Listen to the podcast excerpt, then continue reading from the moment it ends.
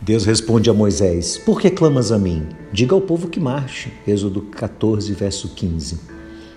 Alguns pequenos empresários e comerciantes têm me procurado para perguntar como eles devem proceder. Eles estão parados. Alguns têm me ouvido dizer que nesse período precisamos descansar no Senhor, mas exatamente o que isso significa? Descansar é ficar parado, sem nada fazer, aguardando que a vida dê um desfecho ou que alguma solução caia do céu no colo deles? Quando descansar e quando agir? São perguntas muito boas. Na palavra de Deus, não existe nenhuma indicação de que descansar signifique abandonar o posto de trabalho.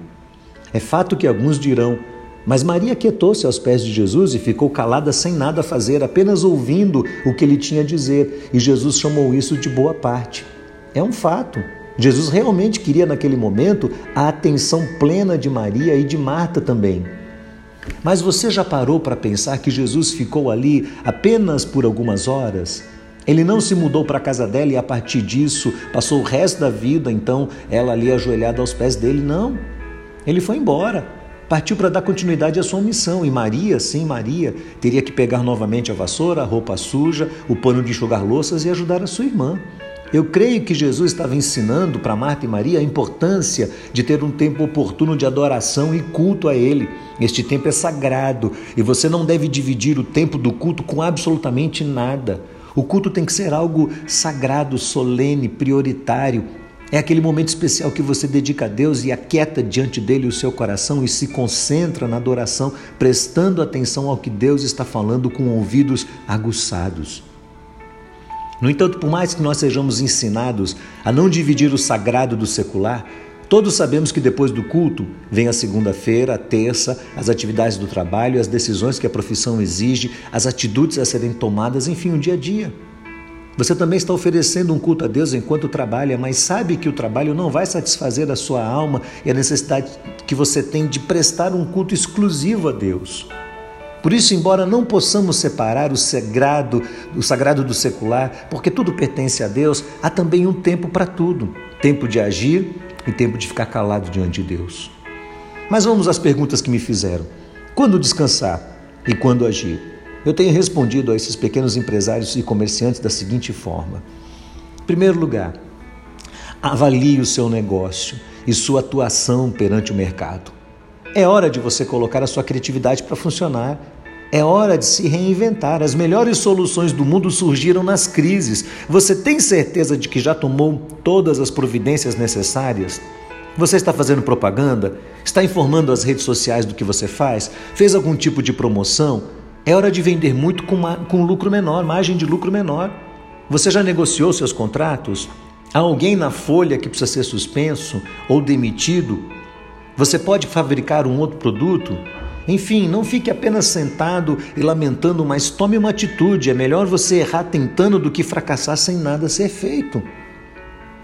Segundo lugar, cuide da sua mente.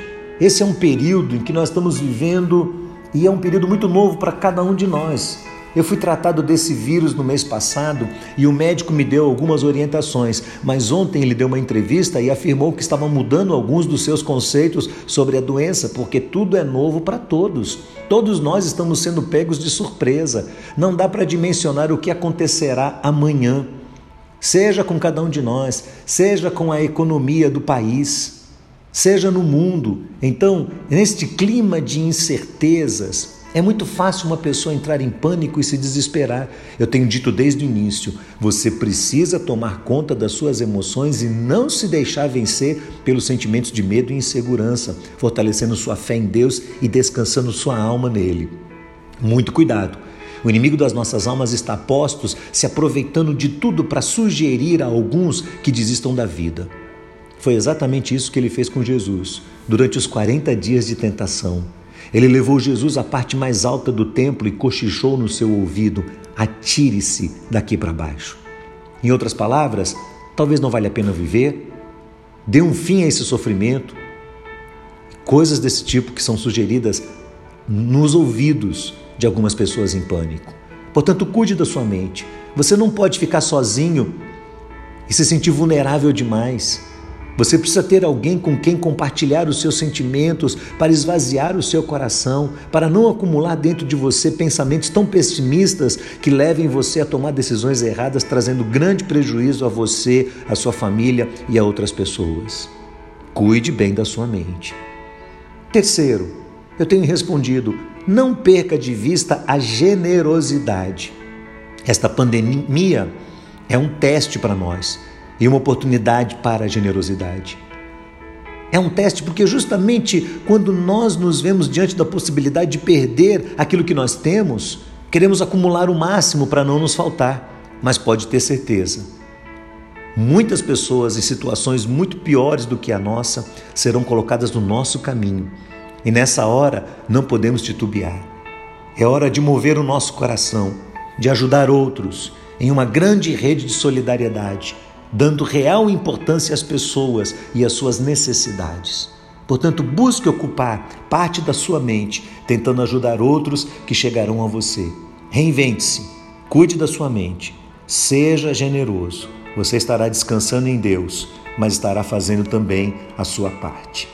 Por enquanto é só. Que o nosso Deus nos abençoe.